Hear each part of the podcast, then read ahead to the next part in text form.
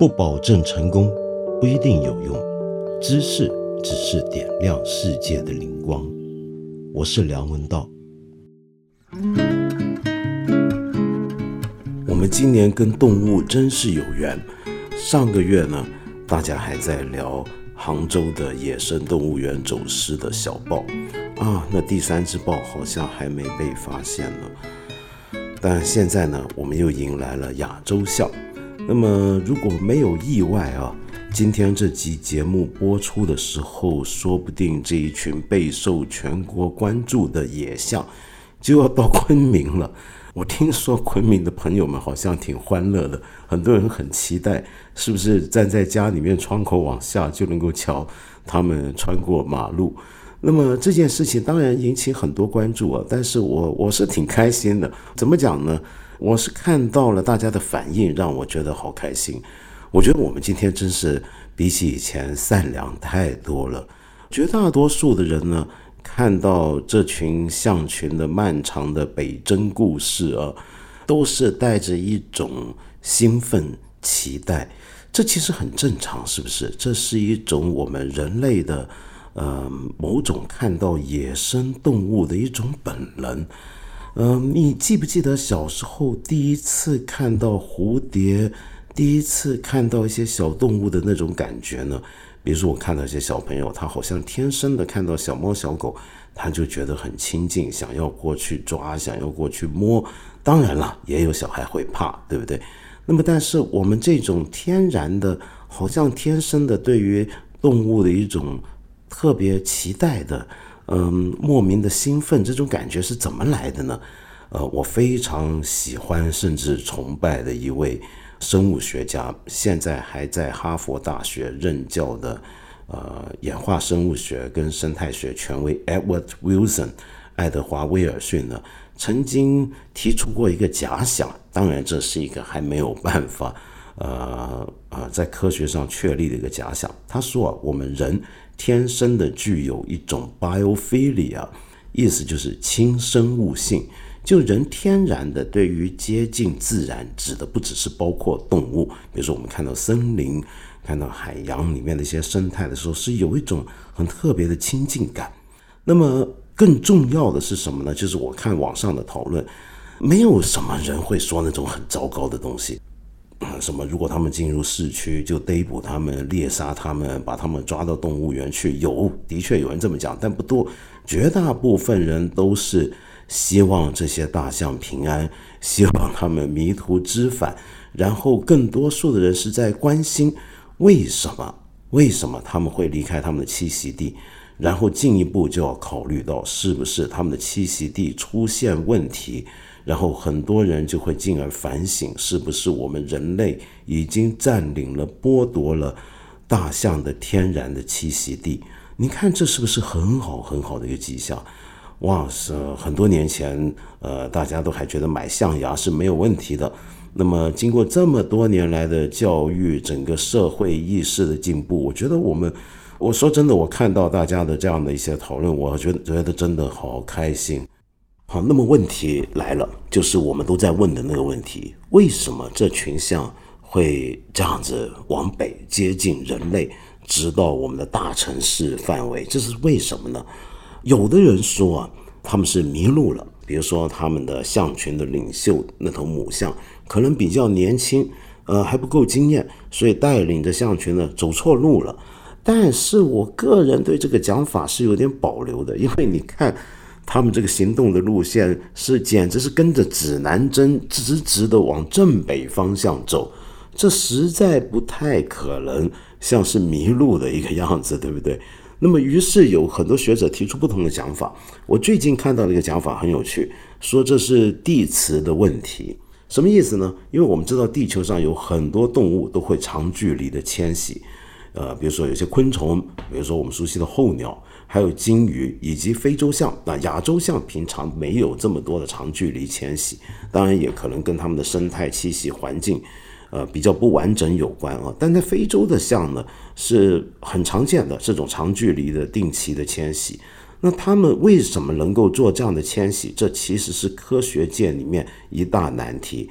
但是大部分学者都认为跟地磁是有关系的，也就是说，这些物种 somehow 它的脑子里面是能够测知到地磁，并且呼应地磁的运动变化而产生一些这种迁徙行为。那么有学者就说，最近我们刚刚进入新的一个十一年的长达十一年的太阳活动周期。那么在这个阶段里面，就出现了很多动物，它们迁徙上面出现问题的情况。比如说，有一些灰鲸鱼很不幸的就走到了错误的地方，而搁浅在沙滩上面。那么我们现在看到的这群象，恐怕也是这样的一个缘故。那么当然了，有更多的人会关心的就是生态环境的问题。那么这一方面呢，说来正巧，就是刚刚好像四五月份的时候，有一份很重要的报告出来了。如果你感兴趣啊，我很推荐你去上网找来看。就算你没办法看完整的报告，你也会看到相关的新闻报道。那是什么呢？就是北京师范大学有一个全球共同发展研究院。那么他们就正好用了两年时间，刚刚才完整的发布了一个关于呃我们国内的亚洲象的目前的居住情况以及相关的管理问题的一个报告。那么根据这个报告，我们就能看到这几天很多讲法背后好像是能够得到学理支持的。呃，首先我们要先肯定，目前在中国境内的亚洲象的数量啊，其实是比以前缓慢上升当中的。呃，目前不到三百头，但是已经比以前好多了，这是个很可喜的现象，证明我们过去这么多年来，在政府以及相关的一些慈善机构、环保组织 NGO 的投入底下，我们云南地区的亚洲象的生存栖息地是得到了比以前好的保护。尽管如此，它并不是没有问题。呃，问题在哪呢？就是过去这么多年来，我们很强调要保护森林资源，对不对？那保护森林资源的话呢，那么当然会做很多护林的工作。那这个护林当然就是禁止大家去滥砍滥伐，而且做了很多的措施去防止森林大火、森林火灾。可是原来这种情况会变成对亚洲象非常不利，为什么呢？因为亚洲象它吃的不是树木，它吃的不是这些树叶，不是乔木上的树叶，而吃的是草本跟藤本植物。那么，当你整片邻居都是很完整的大树的时候啊，那这些草本跟藤本植物的更替就会受到影响，那就没有了中叶芦、野芭蕉这些啊大象们爱吃的主食。那么这是一个问题。第二个问题是什么呢？因为我们要维持森林覆盖的面积。但是同时要平衡人们的经济发展需要，因此很多地方它所谓维持绿化，其实是种了大量的经济作物。比如说云南现在其中一个最重要的一个产品，那就是茶叶，种了茶树。还有一种啊，是我特别有保留、特别不喜欢的一种，我觉得我们造林的时候尤其要小心的树，那就是桉树。嗯，这个问题我十几年前做电视节目就已经讲过，因为当时海南省正在大量的种植桉树，而桉树是非常有名的生态杀手，这是一种非常可怕的，就不应该那么广泛去种。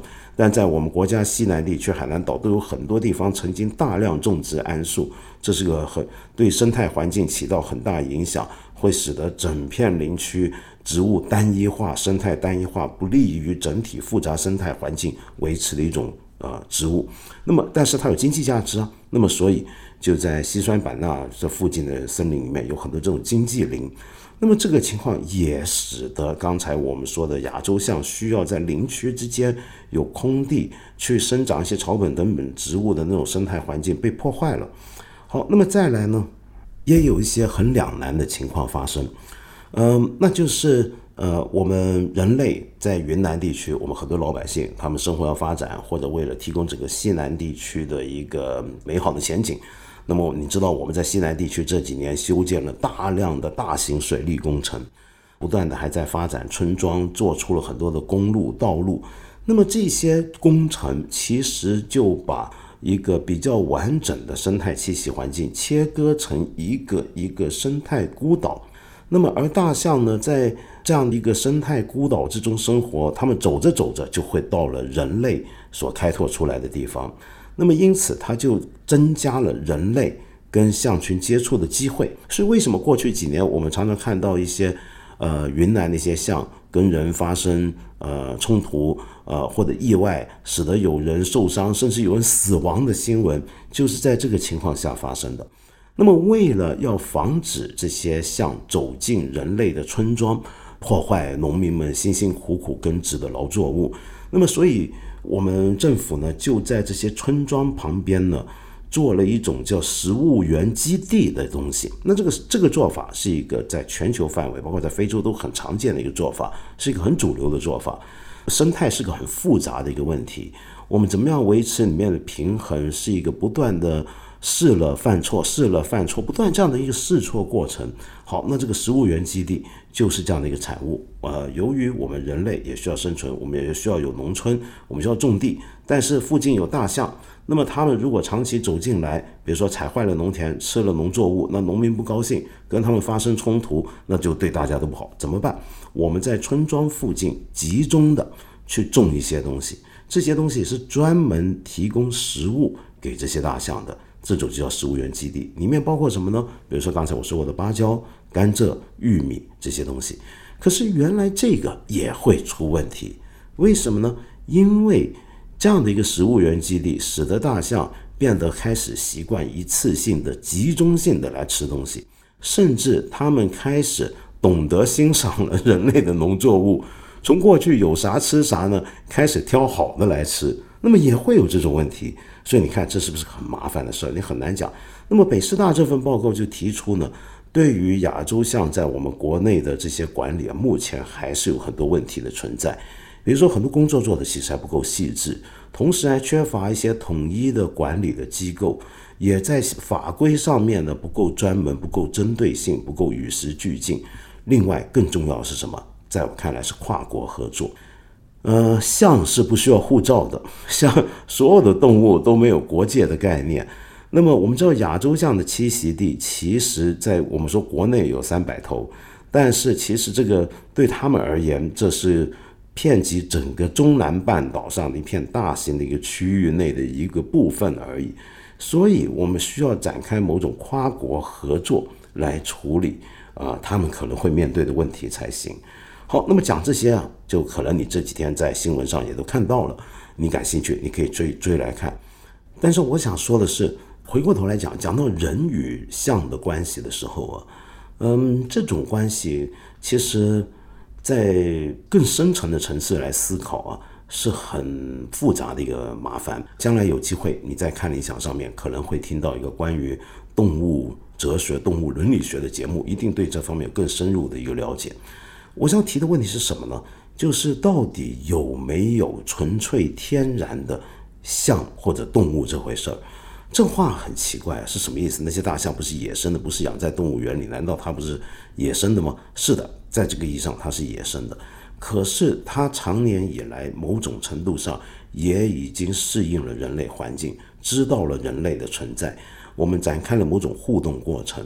那么这些东西你很难说是不会影响到它们的。我们身边有很多动物，都是因为受到人类的影响，逐渐形成今天被我们看到的样子。比如说，我就拿一个可能你你我都更熟悉的动物来讲，比如说我们家里的小猫。猫啊，它的爪子啊，很多猫爪子不都是白色的吗？很可爱，对不对？猫爪我们现在叫山竹嘛，就你听过这个讲法？山竹那种水果不是很甜很好吃吗？我挺爱吃的。可是最近有人开玩笑说，没有消费就没有伤害。那么不要吃山竹了，为什么？因为山竹长得像猫爪子，所以我们再吃山竹，猫就没了。那那你看很可爱，我们啊猫爪子好好好治愈啊，看着它就好开心啊。这个小爪想抓抓它那个小肉球。可是你知道为什么猫爪子是白色的吗？或者说我们看到猫有很多猫是白猫，那这比较罕见。但是有很多猫至少它的嘴巴啊、头啊、肚子啊、爪子会是白色的。这是为什么呢？其实你想想看，这很不天然的。因为猫如果维持它的野外生存状态，它要在野外猎食或者躲避天敌，它的爪子如果是白色，或者它身上有这么样的一定面积的白色的区域，那是不利于它躲藏，不利于它逆装的，很容易就会被它的对手或者它的呃潜在的食物狩猎物看见，对不对？没错，的确如此。呃，所以我们现在看到这些猫长白、长出白色的东西啊，这其实是有人认为是人类驯化过程的一个产物。呃，我们要知道，猫的颜色其实是决定于两种色素基因，一个是黑色色素，一个是红色色素。它再怎么五颜六色，基本上都是这两种色素基因混搭组合而成的。而这些色素呢，在它身上成长的过程之中，它们发挥的这种染色作用，是从它的背部开始染的。那么，假如它的黑色基因比较发达，比较比较多，长得也比较快。那么我们就看到纯黑猫了。如果它红色基因比较厉害，哎，那我们看到就是平常叫的小橘猫。那么假如它黑红相间，那就我们看到花猫。那么白色是怎么来的呢？它是其实白色并不是有一种白色色素使它染白，而是这些黑色色素、红色色素不够用了，哼，就长着长着没墨了，不够墨了，所以呢。这个时候呢，就剩下来不及染色，没染色，它已经长成了，那就那就那个区域就变白了。所以为什么都是嘴巴、肚子啊、爪子是白色的呢？那是因为这些色素是从背开始扩散嘛，对不对？那么说不定长到爪子那块，哎呀，不够不够墨了，就没办法染色，就变白了。那么但是人类呢，就好像大概就很喜欢它们这种白色，所以透过这种挑选这种过程，那么慢慢的。呃，家猫就演化成了今天我们看到这个样子。有许多家猫都身上都有大量的或者少部分的白色，来吸引我们人类的注意。那么，大象跟人也有这种奇特的关系吗？其实是有的哦。比如说，在二零零七年的时候啊，英国的圣安德鲁大学的研究人员就在研究肯尼亚的安波塞利国家公园的大象的时候，发现。那里的大象是可以辨认不同人类部族的特别气味，因为我们人是身上是有气味的。那有时候原来同一个部族的人，他们还会慢慢的形成同一种气味，我们人自己可能没办法，呃，闻得很清楚，但大象很敏感。然后他们就发现，这个国家公园里面的大象呢，对于一个部族叫马萨伊族，他们身上的衣服的味道呢，特别敏感。相比之下，他们对同一个地区的其他部族的人的衣服就没那么敏感。那么，他们如果闻到了远远的闻到马萨伊人的那个衣服的味道，他们就会立刻躲开，感到非常害怕。为什么呢？那是因为马萨伊人有一个很长久的猎象的一个历史。呃，但这个研究啊，还不是为了证明。他们呃能够从气味辨别人群，看哪一个人群容易对他们造成伤害。你看，这就是人跟象之间逐步演成的。他他知道人会对他干什么，哪些人会对他干坏事，他们是慢慢知道的。但是更有趣的是什么？更有趣的是那些从来没有接触过马萨伊人，就从来没被他们欺负过。你比如说，呃，你如果一群象看到他们来打猎，把你们中间几个抓去了。那你其他的象以后就记住了，这帮人不是好人。可是连那些刚刚出生、从来没有见过马萨伊人的小象，在闻到了马萨伊人的味道的时候，或者看到他们标志性的一些民族服装，那种红色的民族服装的时候，也都会非常警觉。如果这样的话，这说明什么呢？这就说明了这些象他们是能分享经验和记忆。也就是说，一个小象会透过他的象群里面的其他成员传播一个知识给他，就是让他知道你要小心这种味道。那这个很有意思啊！就他怎么样跟小象沟通？有一种味道，这种味道你要小心呢？这是很复杂的一种沟通过程，对不对？但是慢慢的，很多学者逐步发现，象群的这种集体意识或者集体的经验分享。是非常普遍和常见的事情。他们有一个相当复杂的隐藏的集体经验网络，而这个网络中间有一个核心大脑，那个核心大脑就是成年的母象。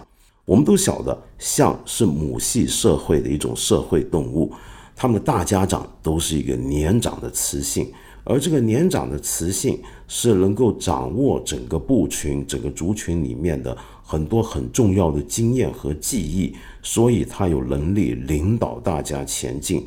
带着大家呃面对问题的时候去解决，提出不同的解决方案。而小象就是跟着他长大，慢慢学习怎么样生存下去。而小象出生的时候，我们知道这个爸爸是不管的，就是一群妈妈、一群阿姨带着他共同长大，是这样的一个一个族群，里面就在分享经验。那所以我们知道象是很聪明的动物，对不对？你今天你我都晓得，比如说它是少见的一种野生动物，天然的能够理解人类的手势。就我们跟他做什么动作，它是看得懂的，它能看懂我们的身体语言。由此可见，他们对于人类其实已经非常熟悉了。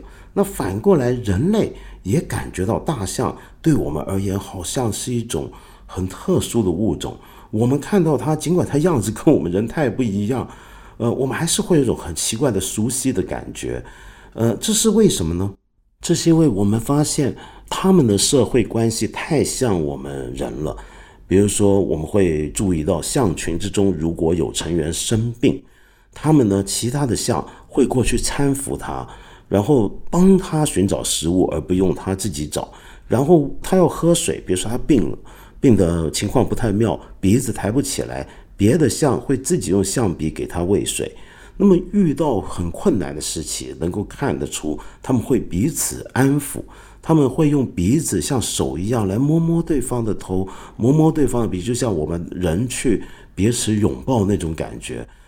更有名的事件，那当然就是他们的哀悼仪式。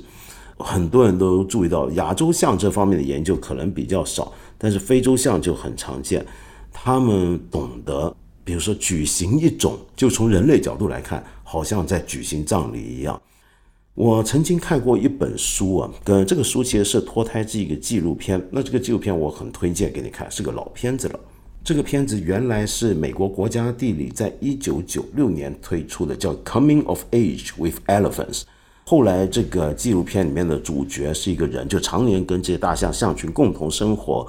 观察他们呃做的这个记录，然后后来写了一本书，那本书我很多年前也介绍过，台湾有翻译啊，把它叫做“他不重，他是我兄弟”。它里面有一段话我印象很深，他这么写，他说：“当他遇到这个象群之中有成员死亡的时候，整群象会沉默下来，然后围绕着这个已死的成员，然后他说，唯一的声音是他们检视死亡同伴时。”鼻子缓缓呼气的声音，仿佛鸟也停止欢唱。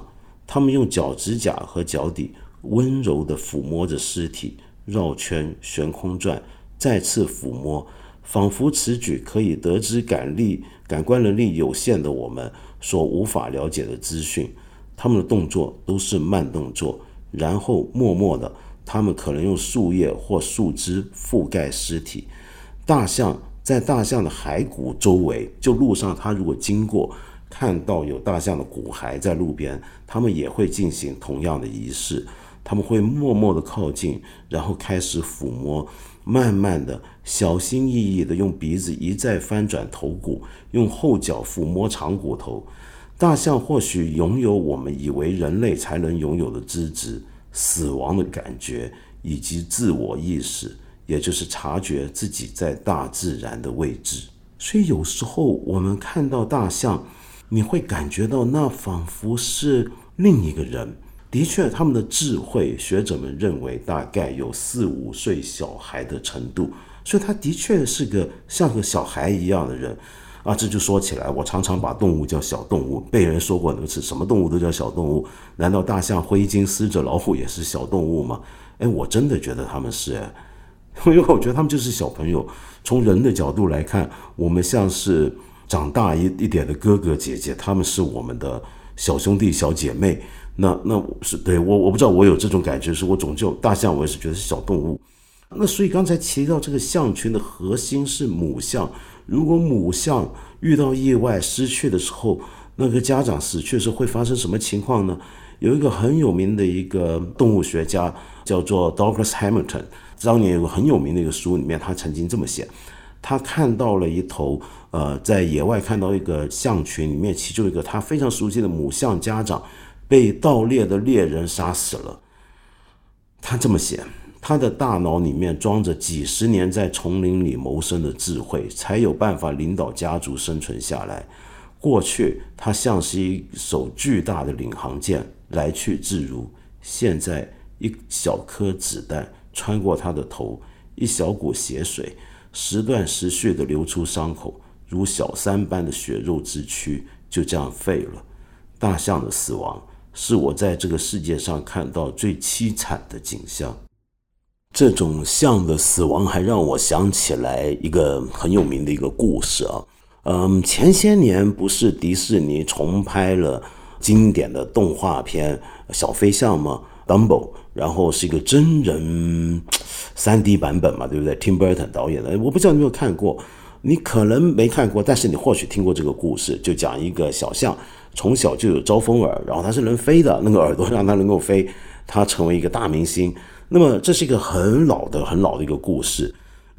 这个故事啊的主角就是这个象，叫 Dumbo，就笨笨的啊，傻傻的，很大又大又笨那个感觉的意思。可是这个故事，它的原作者当时是有灵感来源的，是一头真实存在过的大象。那头大象不叫 Dumbo，叫 Jumbo。呃，在当年在英语世界被称为是世界上最著名的大象，这是为什么呢？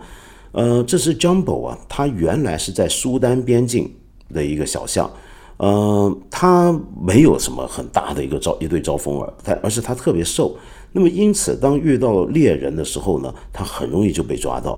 那么它当时被抓的时候呢，他们的妈妈啊象群就赶紧过去救它，结果啊这些象群这些母象就被猎人乱枪打死。而且还在 Jumbo 面前分尸，要拿他们的象牙拿去卖。然后这个 Jumbo 呢，呃，因为还比年纪比较小，是头小象，身体很瘦弱，就很容易捕捉。他们就把它卖给了动物商人。那动物商人买动物是干嘛呢？那当然是拿去动物园嘛。那么所以 Jumbo 就开始被卖到欧洲去，去过德国，去过巴黎，那么不断的被买来卖去。最后终于落脚到了伦敦动物园。他一到伦敦动物园就很受欢迎，因为那个年代并不是有那么多人能够看见活生生的非洲象，而他当时呢，这种动物园啊，其实都是又是一个马戏团，又是动物园。那么在这里面，为了要让这些动物顺从的演出，饿肚子是常有的事。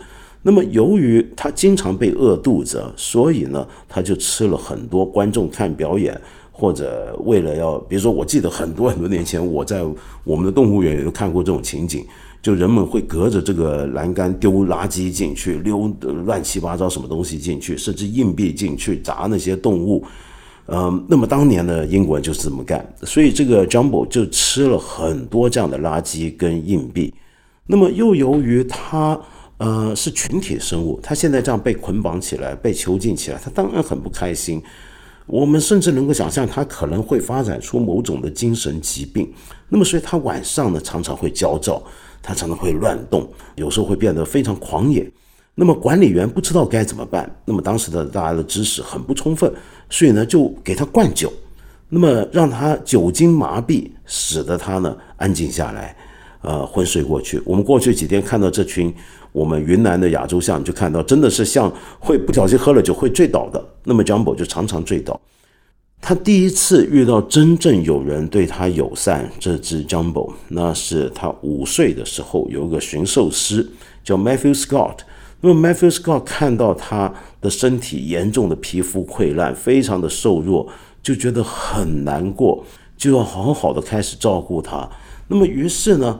就慢慢的，还真的把他养的，就性格也变得比较安驯，他比较开心，觉得至少有一个人对他是好的，身体也慢慢好起来，也逐渐的茁壮。慢慢的，当地的小朋友都好喜欢 Jumbo，他就成了一个伦敦家喻户晓的一个明星级的动物。那么，可是 Jumbo 是头公象，所以他后来呢就开始磨牙嘛，对不对？那磨牙呢，就常常会撞护栏，但是这个动物园的院方就觉得这样太危险了。就觉得他年纪大了，那么开始长象牙，这控制不了，得把它卖了。那么尽管 Matthew Scott 非常不舍得，就把它当孩子一样，但他们还是没有办法阻止院方决定把它卖出去。这一次把它卖过大西洋的对岸，去了美国，再度进入马戏团里面演出。Matthew Scott 是希望能够陪他呃一起走，那么也真的陪他过去。可是呢，他到虽然很爱他，但是他也实在不知道该怎么样照顾他在跨越大西洋过程中遇到那种大风浪，嗯，产生那种情绪不安。他为了要安定他，那么就只好也喂 Jumbo 喝威士忌。就这么常年的喝威士忌啊，Jumbo 慢慢竟然变成了一个酒鬼，就就喝醉，就很容易喝醉。那么终于有一天晚上，他们正在他表演结束。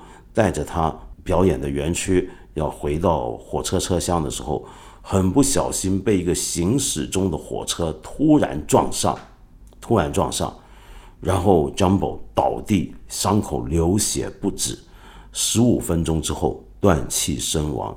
Matthew Scott 就趴在他身上痛哭，这是一个 Jumbo 死去的时候地球上唯一一个为他痛哭的人。他虽然死了。但是马戏团大亨呢？他的老板觉得这头大象太有名，他就算死了还是可以赚钱，于是把它开膛破肚，把它弄成了标本来展览。就是因为大家解剖它，才发现它的体内堆积了多少的硬币。这就是小飞象的原型，Jumbo。小飞象这个故事，其实某程度上你可以说是。嗯，后来的人为了要弥补这头真实的 Jumbo 的那种遗憾，弥补他在我们心上留下的窗口，所以要创造一个最后有美好结局的一个故事，在梦幻之中，在迪士尼的世界里面来圆成一个人间所不能真实经历的一个好的结局。说回我们的云南象。这一次一听到这群云南象往北直接走上去的这个消息的时候，我第一个反应就是想起了一本很有名的书，中国史研究专家伊茂可 （Mark Alvin） 写的一本名著，叫《大象的退却》。这是二零零四年出版的书，是中国的环境史研究中相当重要的一部著作。那我推荐你去看一下。看理想全球史的第五季里面有一讲是关于环境跟气候的历史，里面就提到了这本书的内容以及象的故事。那这部书呢，啊很有意思的，他提出一个很重要的问题，我们今天看来很有趣的问题，但以前我们不太注意，就是，哎，其实你看我们中国历史上啊，我们今天说亚洲象，我们中国的象都在云南，都在边境地带。可是历史上却不是这样。我们从很多证据发现，中国应该很早，我们中原地区就有大象，甚至北京，你能想象北京过去，当他就看一下，不是还有个节目讲北京历史吗？《京师回忆录》嘛，里面就提到北京过去是一个由河水组成的一个河滨的一个草岸地带。你能想象那上面说不定就有大象在穿梭在吃草吗？嗯，你比如说像河南省，简称叫豫嘛。玉这个字，其实就是不是跟大象是有关系呢？其实今天的考古学者认为它未必有关，但是生物学者跟考古学发掘却发现，呃，至少在商朝的年代，河南这些地方的黄河流域还是有野生象群的，因此我们中国人才会自古以来就对象才那么的熟悉。就中原地区的人啊，至少甲骨文里面就总是谈到象，那是因为这个象就在你生活范围周边，你能见到它们。那么可是这个大象却逐渐消失了，然后一路退走，这就是大象的退却，退到了云南。为什么它要一路不断的往西南撤退呢？这一来是因为环境的变化，呃，几千年前黄河流域的地带，它的气候环境更适合大象生存。那么，但是气候变化，大象无法忍耐，就要往南走。另一个因素，说不定是更重要的因素，就是我们农耕文明发展的非常快、非常活跃，所以象就成了我们的敌人。我们持续的捕杀，所以他们就逐渐萎缩。嗯，有人认为，就是在这几千年的我们人类跟象在我们中国地区的这种相处过程，使得象已经传承了一种对于人的一种可怕的记忆。它其实不会那么凶猛，呃，最近很多人说这群亚洲象要小心，很凶猛。其实比起非洲象，亚洲象是相对比较温驯的，嗯，他们是害怕人，所以如果遇到威胁的时候，他们觉得不可回避的时候，他们可能会主动先攻击，一种防御性的攻击，于是出现过去几年我们看到那些悲剧。但是，就像我们今天一开头所说的，我觉得我们今天这一届的中国人啊，从就从这一次看到这批云南象的漫游的历程里面，我觉得我们跟他们的关系以后说不定会有一个新的契机。呃，当然了，我们大家都喜欢看，所以还是很多很热闹的事儿。比如说，有些直播博主，呃，跑去呃跟随这些象群，然后吃他们剩吃剩下的这些菠萝，那么当然就挨骂，就大家为什么要骂？就觉得你这种凑热度，呃，太下流了。那么大家是很认真的在关怀这些象，你跑去凑这个热闹，然后堵在那边，你别把大象给吓着了。哎，这有什么办法呢？就你又要骂，但是你又要看呢，就就这么一回事嘛。这些直播那么火，其中的理由不就这样？他怎么干，你都会有人看。那他当然要把事儿都干绝了，对不对？没办法。好，说回我们今天呢，正好有个留言，我觉得很有意思。这位朋友叫某某，他说呢，我有个问题啊，虽然算不上困扰，但也有点觉得不知如何处理。我孩子八岁多了，很喜欢小动物，很有同情心。最近他觉得小鸡很可爱。就连肯德基的鸡米花也不吃了，这之前是他的最爱，每周都去吃一回。今天看书上说蚕丝是把蚕茧烤了取蚕丝，中午看完就一直哭，说蚕宝宝那么可爱，为什么被活活烤死？我说为了取完整的蚕丝吧，然后他就更哭。我家现在有养蚕，也有用家用孵化器在孵鸡蛋。他小时候也因为路上有只蜈蚣在马路上中间被车压死了，难过的哭。后来下雨天，蚯蚓容易到路上，他就拿根树枝把蚯蚓拨拉到草里去。哎，有点奇怪，好像没见过别的小孩这么多愁善感，还是个八岁的小男孩。哎呀，某某啊，我太为你跟你的孩子欣慰。嗯，我我真是。撒度撒度撒度，这是这是这是善哉，这是多了不起的一个小孩啊！如此天生下来就有这样的慈悲心跟同情心，他太可爱太善良了，我好喜欢他。这很多愁善感吗？不是的，呃，是我们别的人太坚硬了。你的孩子的心柔软，这是个很善良很难得的一种天赋。我不知道你信不信啊？我说这话你可能觉得悬了。我们从学佛的人角度讲，我们很多人就会觉得这叫前世的因缘，这他是有善缘的一个孩子。那么将来会怎么样？不知道，我也别跟你说什么将来，说不定他要出家。从我的角度看是大好的美事，那 可能你不觉得？那没关系，反正我觉得要珍惜他的这种善良，要保护好他。像他这么善良的小朋友，他长大之后会遇到一个什么样的世界？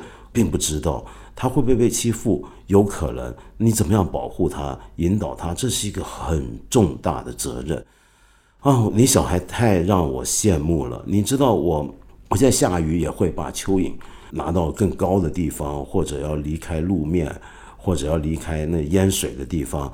但是我是直到十多二十年前才开始懂得这么做的。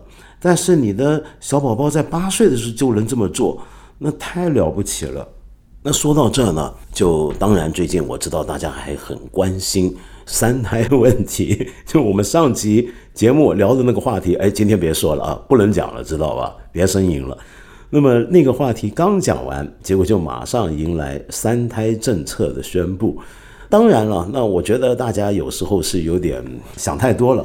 这个东西呢，目前不是一个强制的政策，这应该是一个政策的方向。就是希望鼓励大家生三胎，我觉得不至于强迫大家生吧。要是强迫生，那大家就不结婚了。那不结婚，难道强制结婚吗？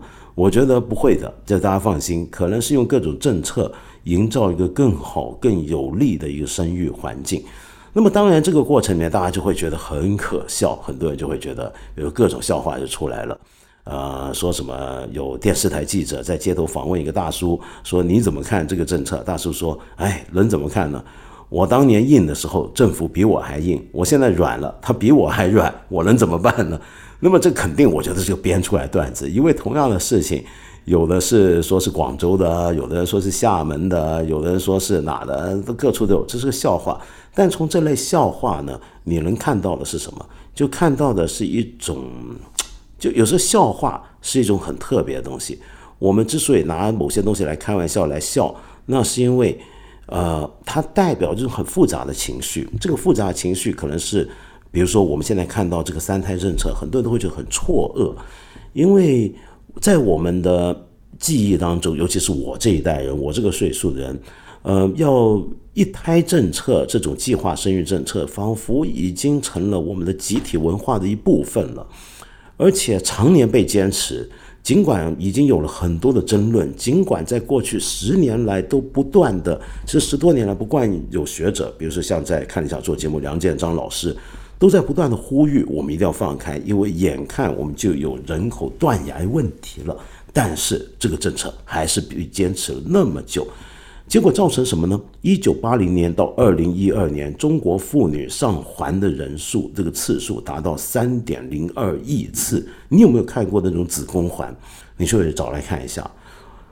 嗯，我觉得蛮可怕的那个东西，有点像刑具一样，那么植入进去。人工引流达到二点九五亿次，绝大部分主导的都是计生部门。那么现在，在过去这么多年，我们慢慢的放开二胎，到现在要鼓励三胎，就会让人觉得有点一下接受不来。这个变化有点好像，虽然也是也不叫一日之间转，但还是一个重大的政策转向。而这个重大的政策转向，那现在前提是什么呢？是否表明我们真的出现人口危机呢？可是你看刚刚出炉的第七次的全国人口普查报告，好像又那个数字还不错呀。那到底是怎么回事呢？大家就觉得有点摸不清。我在这里非常坦诚的说，我觉得相关的部门、计生部门是需要给我们一些的交代的。就是过去这么多年来，到底中国人口的真实的情况是怎么样？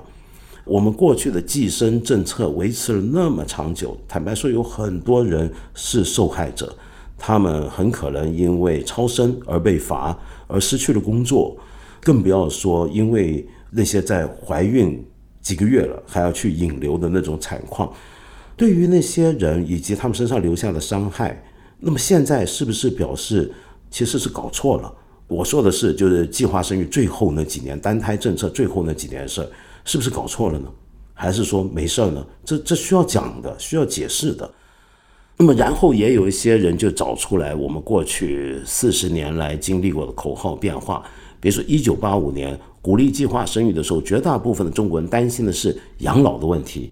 四十年前，中国人还是觉得养儿是可以防老的，所以呢，当时你叫大家别生孩子或者少生孩子，那么就必然要强调解决养老问题，对不对？所以当年的口号，比如说一九八五年有人找出来，有街上有人游行举个口号：计划生育好，政府来养老。那么到了一九九五年，就变成计划生育好，政府帮养老，不是来养老了，变成帮你养老。二零零五年呢，就开始有一些地方挂的口号是养老不能靠政府。二零一二年呢，就开始变成推迟退休好，自己来养老。那么到了二零一八年，有人又在一些地方看到这样的标语，叫供养老人是义务，推给政府很可耻。那。当然，我们都知道，我们国家政策的变换是常有的事儿。但是，对于一定岁数的来讲，这个变换还是有点让人措手不及，是不是？那么，当然说到生三胎，那么我们马上就面对大量的很复杂的、很现实的、很严肃的问题：就到底我们是不是还真有办法这样子去养育三胎呢？在现在的情况底下，这是个很大的问题。你知道，我常常有一种。内疚的感觉，我总觉得我是个失败的人。我很希望我能够为下一代人、未来几代人，跟现在出生的小孩子，努力营造一个更好的、更正义的、更理想的一个环境、社会，甚至世界。不是说我能做到什么，而是我要成为做这些事的力量中的一份子。但是。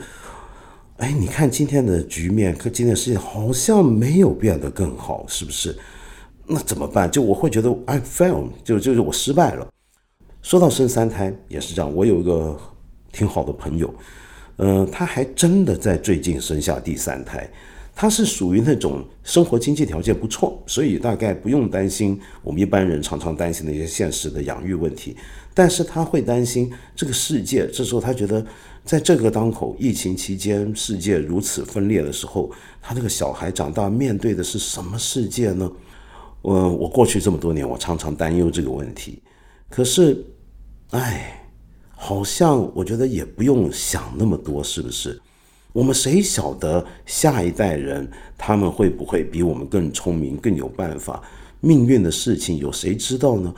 我们的世界交到我们下一代、后几代人手上，他们会不会能够弥补我们这代人、我们之前的人所犯过的错？会不会嗯彻底改变局面，带来一个更好的一个环境跟世界呢？我们怎么知道呢？我们不知道的，对不对？